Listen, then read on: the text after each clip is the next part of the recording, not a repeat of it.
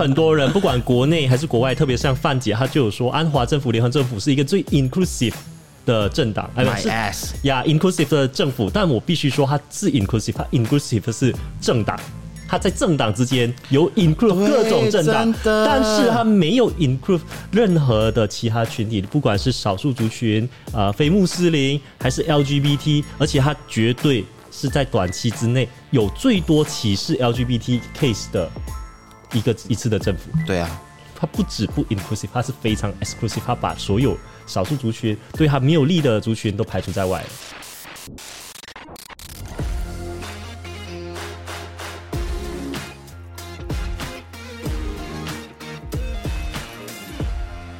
Hello，欢迎你收听《没人在乎》的特别版节目。没有想到又见到了我们。OK，今天录制节目的这一天是五二八，五月二十八号呢是呃马来西亚媒体工作者都应该记得的五二八报赏啦。那同时今天也是非常特别的一天，因为今天是马来西亚的国家记者日。那安华呢？今天在呃国家记者日的开幕的时候的时候呢，就说，嗯，他希望马来西亚的媒体人都有更大的言论自由，我们不应该像过去一样了，就是只报道就是呃执政党的新闻，我们应该要报道执政党和反对党的新闻。所以，我们国家的媒体到底有没有越来越自由了呢？那我们的新媒体的出路又在哪里呢？所以我们今天邀请到了特别嘉宾，就是马来西亚最大的 podcast 节目《未说人话》。耶 Hello Hello Hello，说我们是最大，我我可能还是有点不敢当啦。不然还有谁？对喽，还还有啦，还有啦，还有人比我们大的啦。你们也现在也是很大啦，你们已经把我快把我们逼死了，好不好？可是可是我们只有十六个影片，你在跟我们聊大不大这件事情吗？而且你们现在你们影片的流量都已经比我们就是高很多了。感感谢张念群的贡献感。谢赞叹张念群。然后没有，我们真的是被你们逼死的，因为最近我们不是到了一个比较漂亮的地方、比较专业的地方录音跟录影嘛？为什么我们会这么做？就是因为被没人在乎逼的啊！对啊，你你们就是你知道，年轻的一辈一直不断的在鞭策我们要进步，不然我跟赖小芬两个人就是非常的懒啊。呃，我我在这里先感谢我们的金主爸爸提供我们场地，让我们可以逼死未熟人的话。那 那第二件事情就是，你看从艾赛的回答里面，就会听到说，哎、新媒体很努力的自己在追求进步这件事情。我们从来没有要停下脚步说满足于现况。艾赛，你们要不要先跟我们分享一下你们呃，你一开始做第一集的时候是什么时候？现在已经有几集，然后那个收听率怎么样？这样子。我我们其实是从疫情的时候开始嘛，然后是二零二零年的三月份，然后我跟赖小芬两个人就是觉得说，因为很多事情我们不能够在电台讲，因为我跟他以前是 City City Plus 的同事嘛，我是吉隆坡台长，他是古今的台长，然后我们就觉得说有太多事情不能够在电台里面聊，所以我们就决定自己开一个 podcast 这样子，然后我们现在应该是录了有一百多集。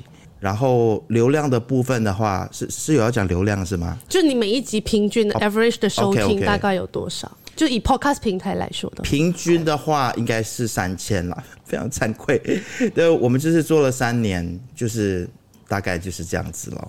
但很多人说我们的流量已经是很就是吊打很很多的 podcast 马来马来西亚。中文的啦，对对，然后说我们是天花板什么，但是我觉得非常的就是奇怪这种说法，因为其实如果他一一方面是事实，但是承认起来又感觉怪怪的。对对对对对对，因因为像以整个中文的 podcast 圈来说的话，像台湾的 podcast 就是他们单集都是几万几万的、啊，所以我们才需要从呃 podcast，然后就是转战到 YouTube，要不然的话，就希望多一点人听到我们啦。因为其实我们也有发现，我们自己以我们自己的情况来说的话，我们确实是 YouTube 的流量会比呃 Podcast 平台的来的好啦。就是感觉大家好像还是很需要画面，就算是纯聊天，还是想要看，就是面对面看着大家聊天的这个状况。我觉得这跟也是跟马来西亚的生态有关，可能大家都还没有开始习惯使用 Podcast，是大家在塞车的时候习惯性的还是会打开 FM 啦。嗯，然后据我一些了解，就是像我先不透露他们名字，因为我还没有问过他们。像某一个朋友，他就也是经营了两年，然后他大概最多也就五百。然后另外一个朋友也是经营了差不多半年，然后他大概平均是五十 Podcast 的收听率。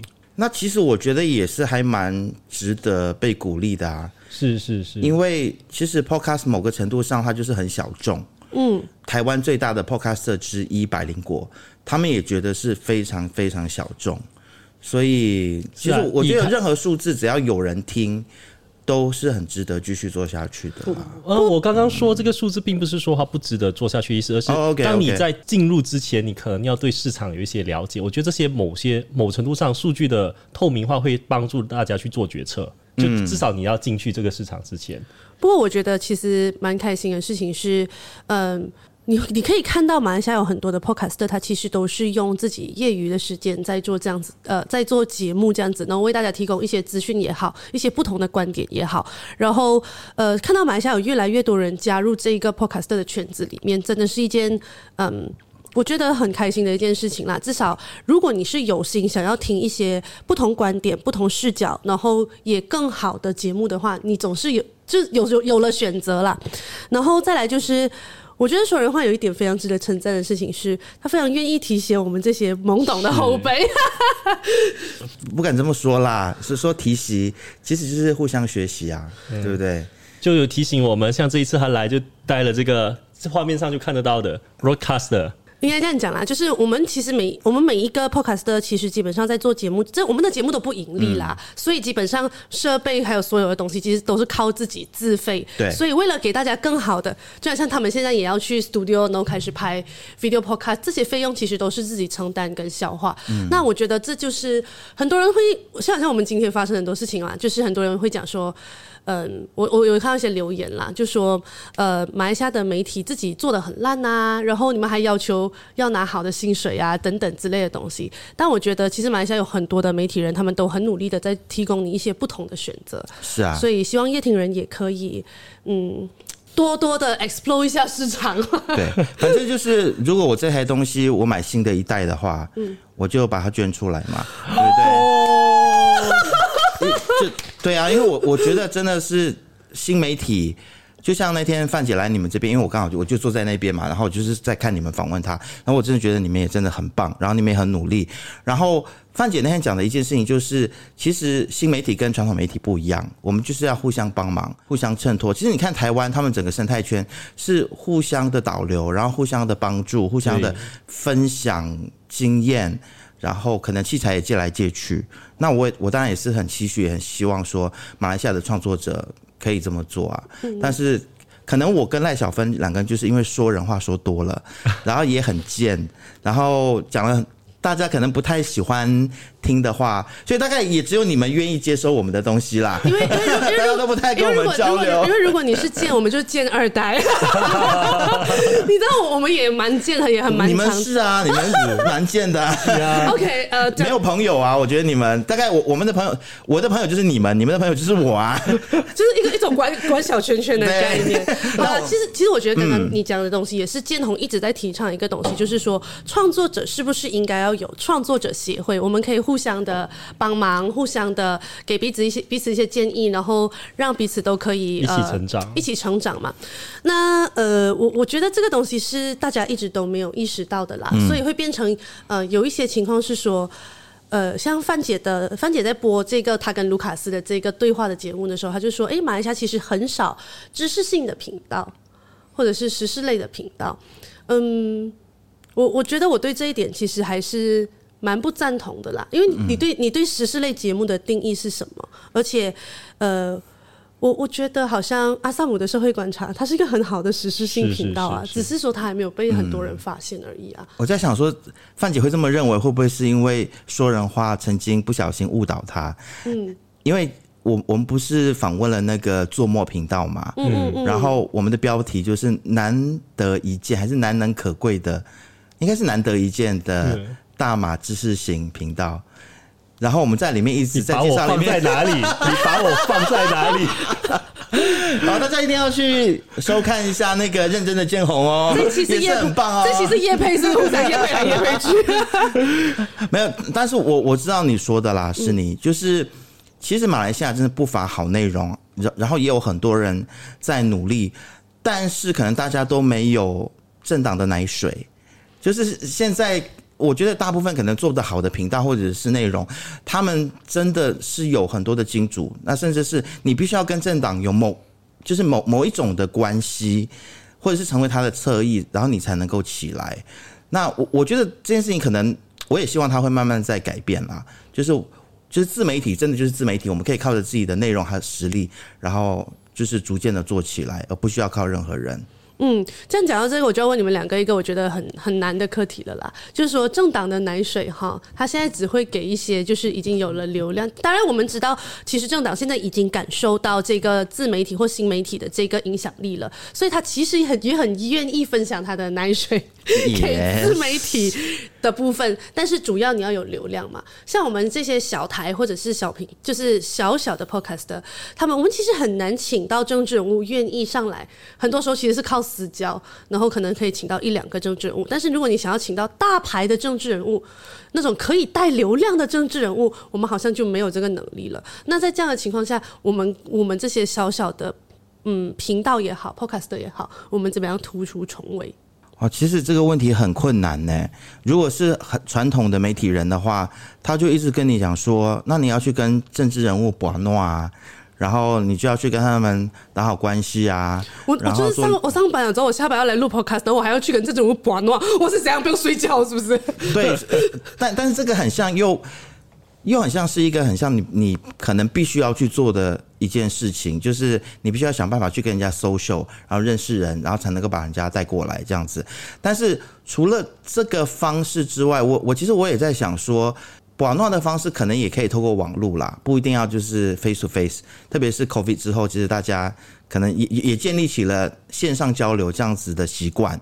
所以，可不可以就是我们可以在跟对方邀约的时候，我记得百灵果他曾经有分享过，呃，一个方式。后来我们说人话一直不断的在用，就是我们就是会写文情并茂的这种邀请函，然后在里面。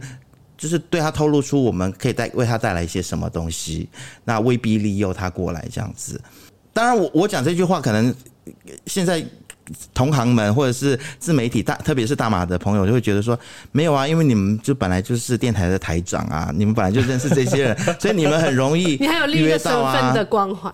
对，但我觉得不完全是哎，我我们真的也被很多人拒绝。坦白说，我如果把拒绝名单给你们看的话，你们一定会吓到，然后你们会觉得说，哈。连他都拒绝你们呐！可是我觉得很想问的是，像叶诗妮这几天一直在针对张念群，你觉得张念群会因此而怕了我们吗？我不知道哎，但我觉得他应该要来你们节目，因为其实我觉得你们你们跟他的关系现在有一点像是隔空喊话，王世坚跟柯批之间的关系，你知道吗？王世坚是柯黑，你们是张黑。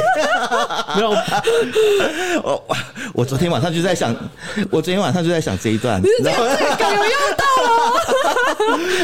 我必须要说啊，就是其实呀，很多人对于民主的认识不足，然后就会觉得我们是真的在针对张天勋，但其实不是。就因为他其实，在选前也做了这个 commitment，那他也想要拿到这个 credit。那既然他想要拿到这个 credit，付出一些努力，或者是说接受我们的监督，那自然是必须的嘛。所以我们也不是真的要特别针对他。就我个人来讲的话，我其实很讨厌隔空喊话这件事情，因为我觉得就是大家一直在在丢，就是隔空的丢一些论点，然后大家都没有，就是我觉得直球对决是我一直以来最想做的事情。马来西亚政治人物就是学不会直球对决啊，所以我们其实也不然，所以你所以你知道，我们一直以来都没有说，就好像我们其实，在呃。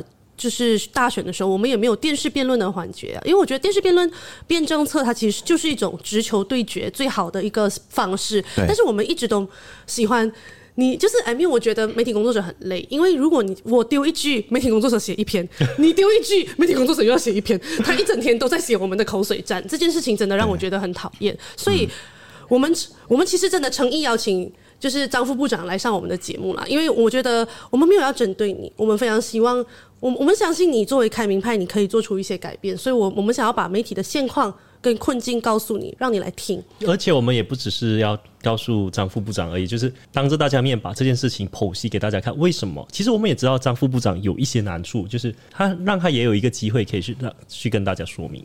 嗯，所以我觉得。讲，刚我们讲到民主这件事情嘛，那我记得范姐，嗯，不管在问 B B K 还是在问我的时候，他们都一直，他们都问了一个问题，但我跟 B B K 其实给出了一个非常不一样的答案，就是说，呃，你们觉得马来西亚的民主化进程有走在对的路上面吗？艾赛怎么看？我觉得你的答案一定是跟 B B K 不一样的啊。你这么叛逆，而且跟我们一样都没有朋友的人，怎么会说是走在对的路上了？没有开玩笑。其实我觉得 B B K 的答案我一点都不会惊讶，因为这个就是一个很典型的既得利益者的答案嘛。就像我讲的，其实某一些的创作者或是媒体，他们就是喝着政党的奶水长大。我不确知说他们是不是真的就是有政党在后面资助他们，但是确实他是借着马来西亚的整个政治局势，你说他用比较幽默。讽刺的方式去经营他的内容这块的内容也好，或者是你说他是评论也好等等的，不管了，反正就是他其实就是 right on 这个东西，然后长大的嘛。所以其实我觉得他们有他们一定的包袱啦，然后他们是因为这个而起家的，所以当他尝到了这个甜头的。之后，现在又是他可能一路以来比较支持的政党，呃，在当权。我觉得他无论如何都一定会说，现在马来西亚是有走在一个对的一个方向上面。但是对于我这样子，可能是台湾毕业，然后又在媒体工作，就是有太温情了。对对对，原罪。然后又又是出柜男同志的我来说，你说现在。整个国家在对的道路上面，你到底在说什么啊？你在搞什么鬼啊？我真的很想比中指。我们这里，我们这里不马赛克的，你知道吗？没有关系，我我今天跟小芬在录说人话的时候，我也比了中指，就是非常生气啊！因为你像 Swatch 这样子的事件的发生的时候，然后首相他的表态居然是这样子，他就是说哦，被没收是因为什么？是因为是不是因为它的颜色？是因为上面他在提倡 LGBT。这种就是国家的领导人用呃公家的机器，用国家机器公然的霸凌性少数。如果这样的事情发生，不管在前朝还是现在，还它都是一样的发生的时候，你说国家有在走在一个正确的道路，只因为厕所变干净了，他在讲什么啊？哎，我觉得这个很有趣，因为我观察到，你你有发现吗？就我们两个举例的时候，我们用的是同一个部长，就是我因为我举的是说，尼可敏说他要对付性少数，就以那个泰国猛男秀的事情来举例，然后他举的是厕所变干净，可是我们在讲的是同一个部长哦。就是他看到的面相，竟然是厕所变干净。我我觉得，毕竟他真的是蹲很久，就像范姐讲的，就是你要蹲的够久嘛。嗯。那他们也真是从以前画面非常模糊，然后非常的你知道不成熟，然后非常初期，一直做到今天有非常漂亮的那个摄影棚什么之类的。然后我觉得现在他们有这样的成绩，呃，也是他们坚持，也是他们有努力。只是我觉得。身为一个大的媒体，你还是要回去思考很多媒体应该要学习的东西，还有最基本的一些认知伦理，我觉得都都要有啦。那你当然可以一直 argue 说，哦，我其实就是一个走伯恩的路线，然后我就是一个什么呃喜剧的频道，只要你的伦理出现问题的时候，就推给喜剧。当然你是可以这么操作啦，但是。当我们这些人也都开始在蹲，然后慢慢在做好的内容的时候，我觉得其实大的频道要有那个危机感，知道说如果你不进步，那你不跟着马来西亚的人民一起进步的话，你会蛮惨的了。我只能这样讲。我看到台湾的例子很多啊，死掉的也很多啊。或者是其实我会觉得，我会蛮期待 P P K 可以拉一些正在做好内容的嗯频道，或者是呃创作者，就是。很少看到他们会愿意去做这一件事，就是伸出一些橄榄枝去做这件事情。对啊，然后像是他找来宾找你，但是他明明认识我啊。没有，你自己跟人家有 beef，你不要一直。我我觉得他找施尼的原因是因为是，因为可能施尼的外形，还有他可能有身上背的一些议题，然后关注度等等。我觉得他其实某个程度上面。他的运作很像传统媒体，而且是传统的不得了，因为他会去看这些事情。我耳闻听说，他们是绝对不会跟可能流量比他低的人来合作啊。虽然他有去上上过无耻少女啦，那可能这个说法就不攻自破。但是我觉得，就像你们讲的，呃，应该要就是多去合作啦呀，因为它不像是一些其他的消费品，可能我今天买了这根宣布，我不。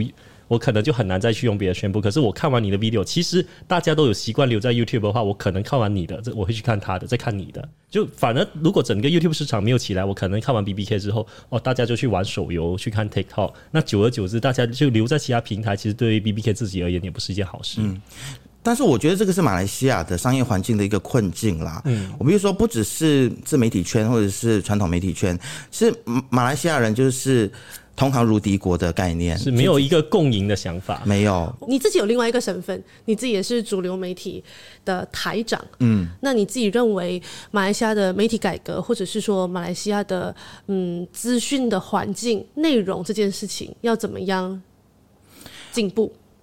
我我讲一个，就是那天我听到范姐说的，她说其实我们做内容，呃，要做的比我们的受众多一点点。这件事情，其实我某个程度上面认同，但是也有某个程度上面我不是很认同这件事情，因为我以前是从音乐台出身的吧，大家可能不知道，以前我是音乐 DJ，然后就是其实。我我对流行音乐也是还蛮懂的啦，OK，那赖小芬比较懂，他比我更懂，OK，好，为什么讲到这个？那其实如果我以马来西亚的音乐台的选曲来比喻马来西亚的媒体的困境。我想，我想这个比较直接。大家都知道，说马来西亚的主要的几个主主流的音乐电台，比如说 My FM、One FM，其实你会发现说，它的歌曲的重复率非常非常的高。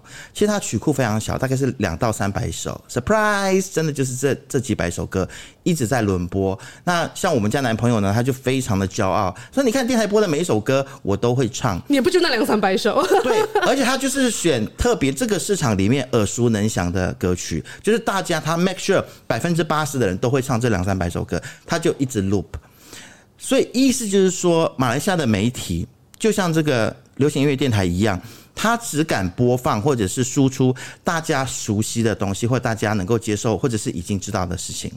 OK，所以这个是我觉得最安全的安全牌。那其实我是我常常在想说，哎，其实这些电台或者媒体，你都已经是一家独大啦，为什么你不敢去创新一点，多做一些别人不敢做的东西呢？但是他们就是真的是不敢，因为他们非常的保守。你看 My FM 或者是 One FM 几十年来，他就是你知道吗？讲同样的笑话，每天都在聊什么？呃，到底你是哪些人嘛？到底应该是要放那个三八布拉酱，还是还是要鸡腿？你知道吗？这种话题，所以他跟台湾的环境不太一样。台湾的环境是很勇于给听众，就是走在受众的前面的。当然，台湾我必须说，它也有像是呃。就是一般的主流媒体这样子，他只敢他只会喂养你那些就是基本的东西，但是他也很很愿意走在前面。当然，马来西亚就是我现在待的这家呢，B F M 也是我们老板也是笑哎，你知道吗？就是当初大家说 B F M 是在马来西亚是不可能成功的，因为你讲什么财经议题啊，讲这些政治议题，没有人要听。结果其实 B F M 已经十几年了，而且活得非常好。他在只有在吉隆坡有频道，但是就还是很多人收听。所以我在 B F M 待过之后，我就不太能够认同说我们的改革只能够是比听众多一点点。我觉得我们还是可以做比听众知道很多，或者是比马来西亚的听众程度高很多的东西。但这个我们还是要回去，就是把自己的武功给修炼好了啊！但是我觉得我们还是可以在马来西亚的内容的改革上面去做很多很大胆、很创新的东西。当然，我们大家就是可能要把我们自己的位置站好。比如说，那愿意去喂养基本东西的人，就喂养基本东西。像范姐这样子，只是多一点点的，就多一点点。那你要做很多很多的，也可以。我觉得就是百花齐放。我我觉得其实我其实有其实我发现一件事情，就是说我们好像嗯有点错误的觉得说，哎，我们好像只可以多一点点，或者是说呃，就是基本资讯的这一块，我会发现有一些群众哦，我们有一些观众，他其实已经呃比我们想象中的只想要知道更多了，所以他就去寻求一些呃国外的 YouTuber，比如说他呃以华文市场来讲的话，他可能就去看香港的美宅啊，对。对，对他们来讲。因为本地内容没有办法给我这么深的脉络性的整理，那所以我就去看，我就去看其他的 YouTuber 的内容，然后或甚至是国外的。只是我们怎么样再把这一些已经习惯看外国 YouTuber 的这一群观众再拉回来马来西亚呢？让他们回到本地市场里面来。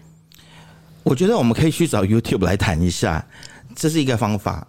找 YouTube。对，因为其实 YouTube 一直都想要扶持本地的创作者嘛，所以我觉得我们应该要去跟 YouTube 开一个会，让他们在流量上面，其实他们是可以的，不管是 TikTok 也好，或者是 Meta，我觉得先让这些平台知道我们的存在，然后跟他们聊说，哎，向他们请意说，我们如何可以在他们的平台里面更多的被看见。第二个，我觉得投资很重要啦。其实你看，比如说这个所谓的最大的知识型的。嗯嗯，那就是 我我真的说不出来哎。OK，这个等一下我们可以再聊。但是他们其实是投资了很多的钱，把他们自己呃变成一个很专业的 production house。那现在其实 algorithm 像像 Miss Po 不是有在百灵果里面不是有讲到吗？现在其实的演算法，它真的会推制作的比较精良的东西，或者是 production house，或者是传统媒体的东西。那我觉得其实。自媒体人，这是我要讲的第三点，可以适适当的跟传统媒体来合作，来 crossover。对，那如果你大家觉得在马来西亚真是同行如敌国到一个地步，大家都觉得说不能够彼此的互信，然后彼此的帮助，彼此的一起来合作的话，那可能跟传传统媒体合作，因为我相信传统媒体也非常需要，也非常需要内容的。觉得有一件事情是让我很难过的事情是。嗯，马来西亚的乐听人已经对媒体的那种负面印象跟负面的，就是信任度低到一个极点。所以我觉得你能不能够开始做一些改变，让把乐听人的心挽回一下乐听人的心啦。所以，呃，我觉得 B F M 是很努力在做这件事情。但是也要 credit 一下当今大马，当今大马的专题一直都做的很好。当今大马的专题一直都做的很好，但是不能只有这这这些小小小媒体在做啦。所以呀，所以我会觉得说，如果主传统媒体自己没有要。呃，有意识到这件事情的话，我觉得传统媒体可能还分成两种，一种是国营媒体嘛，然后还另外一种就是你们刚才所提到的，像现在做的很好的当今大马啊，或者是像我们 B F M 也是做的不错啦。那我们 B F M 财经也还在加油这样子，但是还有另外一个很重要的传统媒体的组成成分，他们有非常多的资源啊，比如说 R T M。他真的是到最乌噜的地方、最干崩的地方，都收听得到他们的节目。他们在全国有非常多的发射站。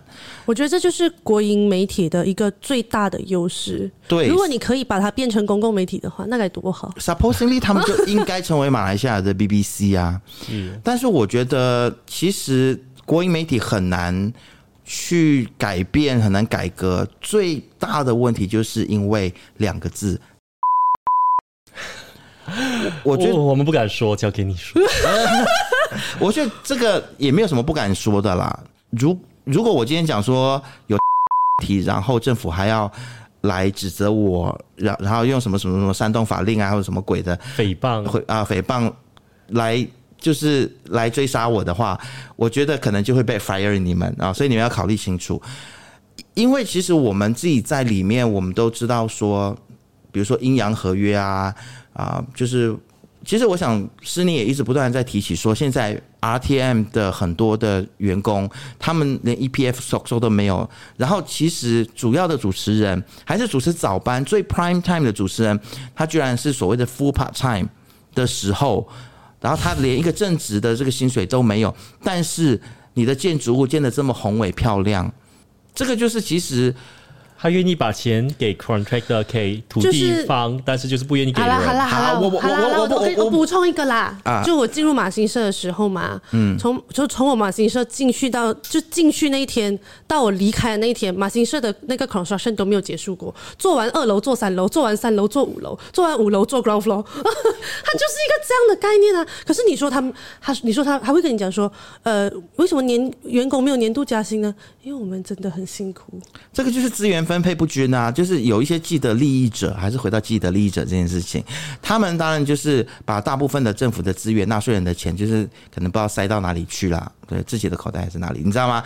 然后员工就跑前线的这些正在辛苦的，然后每天日晒雨淋的，像是你讲的，可能守在首相署外面。呃，然后要要去守新闻的这些辛苦的工作同仁，却每个月拿着非常微薄的薪水。那这个就是马来西亚，其实不只是媒体的问题，就是从上而下的，它已经是盘结错根的这种的呃，就是资源分配不均的问题。有些人拿很多，有些人拿很少。你要讲他是贪污，maybe，或者你要说他是资源分配不均，那绝对是。我分享一件事情好了，其实现在我们的状况其实跟就是集权的中国到底有差多少呢？我觉得没有差多少，因为我在中国工作的时候，我在湖南的广电总局的办公室上过班。那那个时候，其实我我们公司是用所谓的这个广告公广告公司的这个身份进去的嘛，然后帮他们去进行一些节目的改良啊，帮他们培训主持人啊什么等等之类的。然后呢，我就在他们的办公室。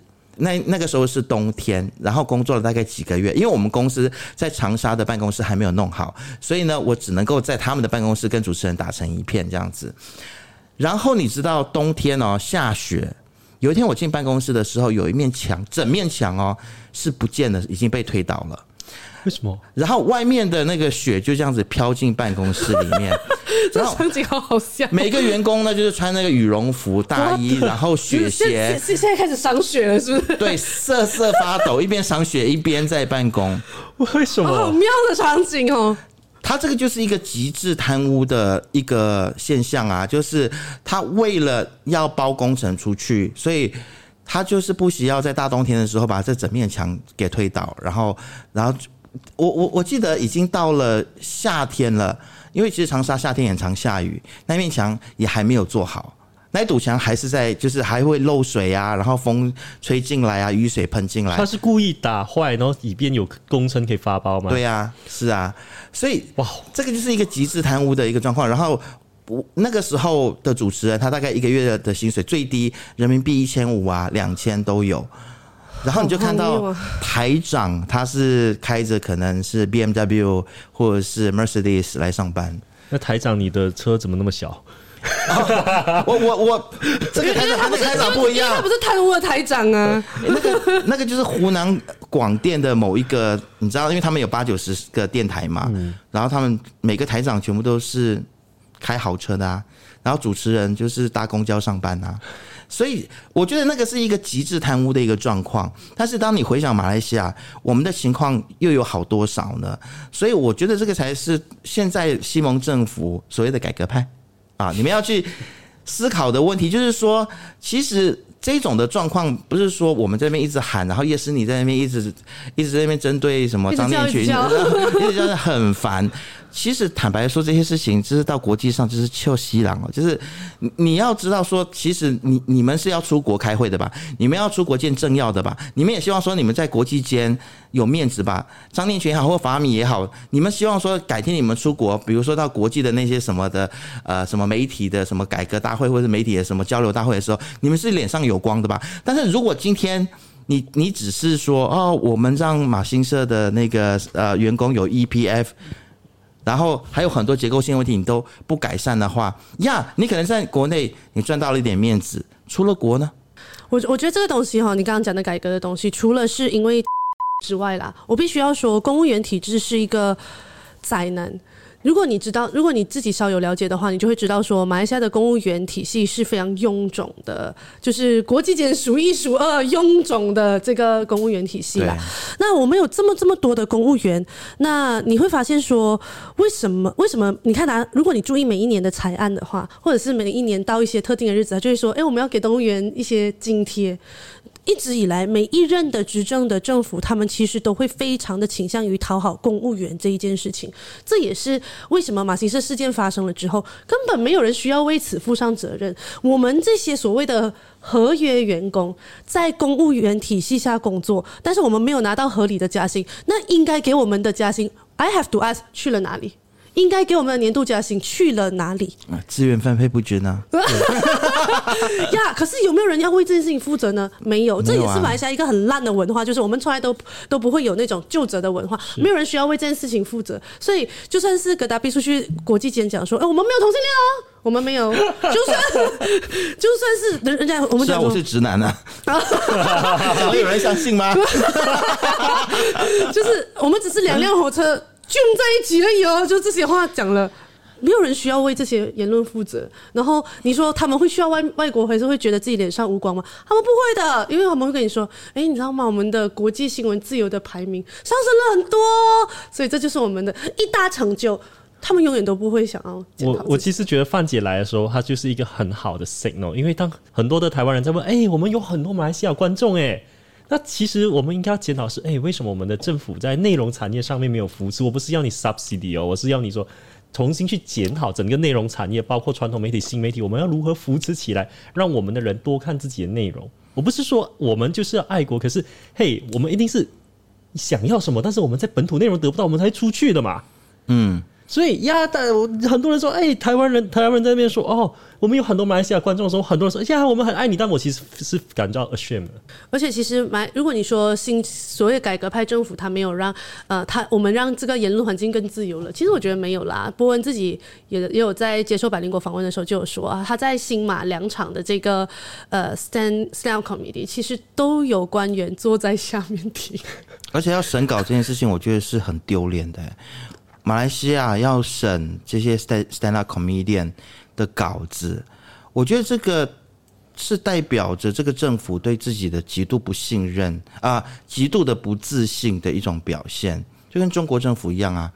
你觉得你的国家的安全？会被一个 stand up comedian，不过就还毁坏我们国家的安全，对，或者是你你的人民随便讨论什么宗教啊、种族的议题，就足以引起这个国家的骚乱。那只代表一件事情啊，你真的很不自信。第二件事情就是你平常没有在做事啊，就这样这么简单而已啊。所以其实审稿或者是这种所谓的言论审查，这个是我们所谓的。最便宜形式的一种做法啦。很多人会觉得说：“哎，你们这些 podcast 就们只会讲负面的东西，你们就只会讲咬牙切齿的，整天在骂骂骂骂骂。”嗯，到底有没有一点希望？到底有没有解决方案？而且新政府才刚刚上任，你们要不要给人家一些一些一些空间，拍拍的空间？我很想看他怎么看待两年前的 B B K。I I don't know，就两年前的 B B K 一直在骂国政啊，为什么没有人说？哎，你们为什么一直在骂国政？你们为什么不要给国政改革的时间？坦白说啦。并不是时间的问题，而是你有没有在做，而且你的做法是什么？因为我觉得改革它必须是要由下而上的嘛。我记得我印象很深刻，就是我在访问燕科的时候，他说，其实他们也不是说要新政府现在就马上要做到什么什么，而是说你必须要由下而上，你要跟我们商量嘛，你要跟我们对话嘛。所以我很希望张念群可以来节目呀，可以来上节目。虽然你会觉得说啊，这个节目没有 B B K 的流量。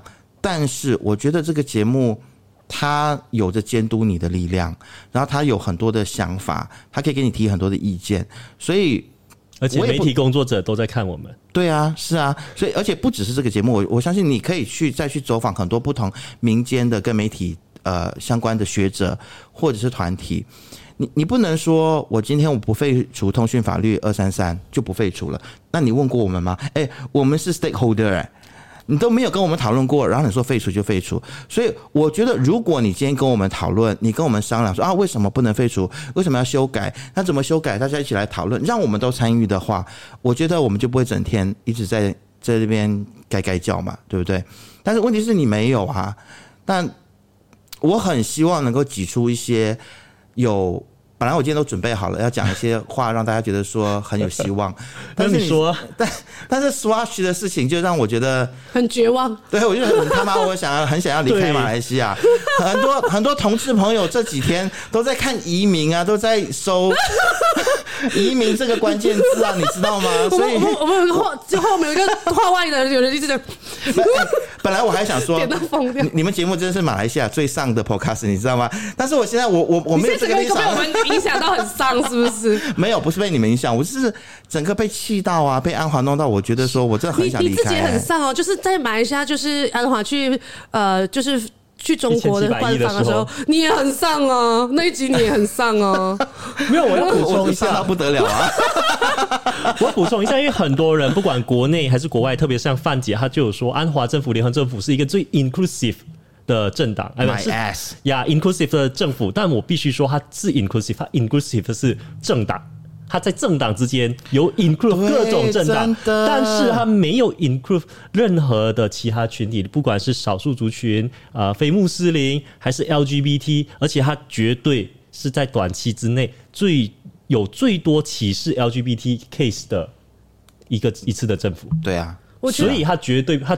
它不止不 inclusive，它是非常 exclusive，它把所有少数族群对他没有利的族群都排除在外了。其实我觉得，就像范姐那天一直在讲的一件事情，就是大局论啊。我们之所以没有留学，是因为我们的人民都有一些大局论。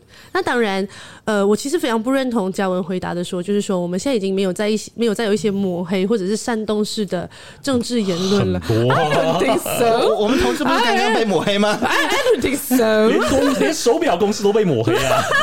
要是我我不认。同这件事情啦，而且现在大家就会想说，你不，你对我们行政府有意见，你要保头是吧？你要割包皮是吧？我想说割，大家都去割，割了比较干净。我我我真的觉得不要再跟我讲这种废话，就是我会觉得说，你要知道一件事情，说如果你今天，我觉得大家不要因为你今天呃好不容易迎来了改朝换代，好不容易迎来了你想要的政府，然后你就对他。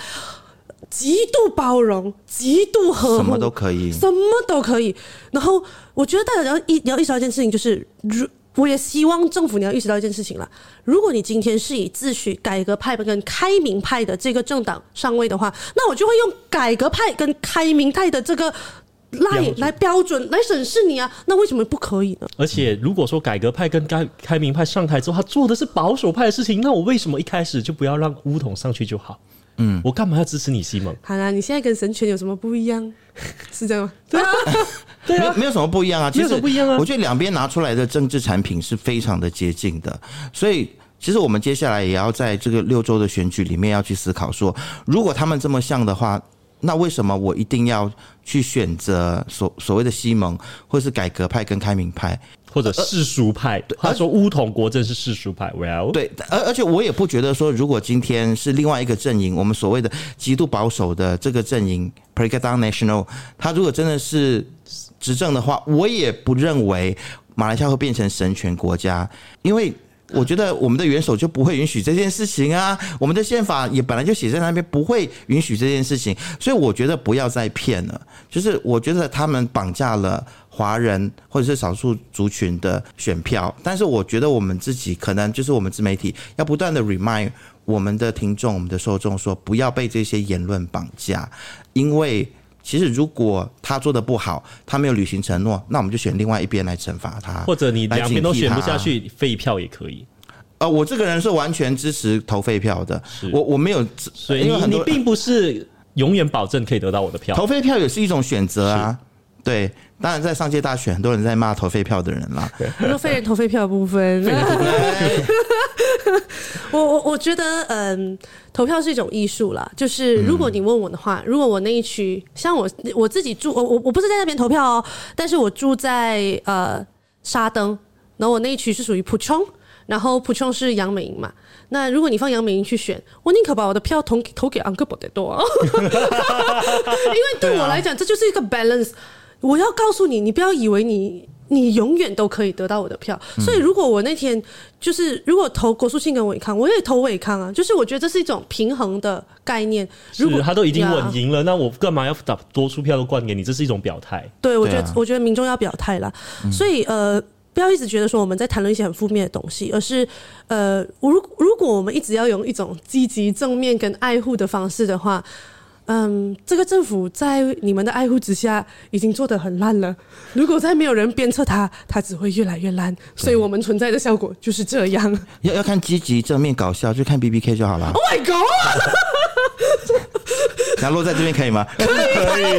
好，就是如果你喜欢今天的节目的话呢，接下来六周选举呢，呃，认真的见红，然后没人在乎。财经还有未说人话都会有很多嗯非常扎实的内容，我们会请来一些不同的嘉宾跟我们分享不同的跟周旋有关的这个内容啦，欢迎大家留守。那当然，如果你喜欢比较比较轻松一点的内容的话，你可以去 B B K，拜拜。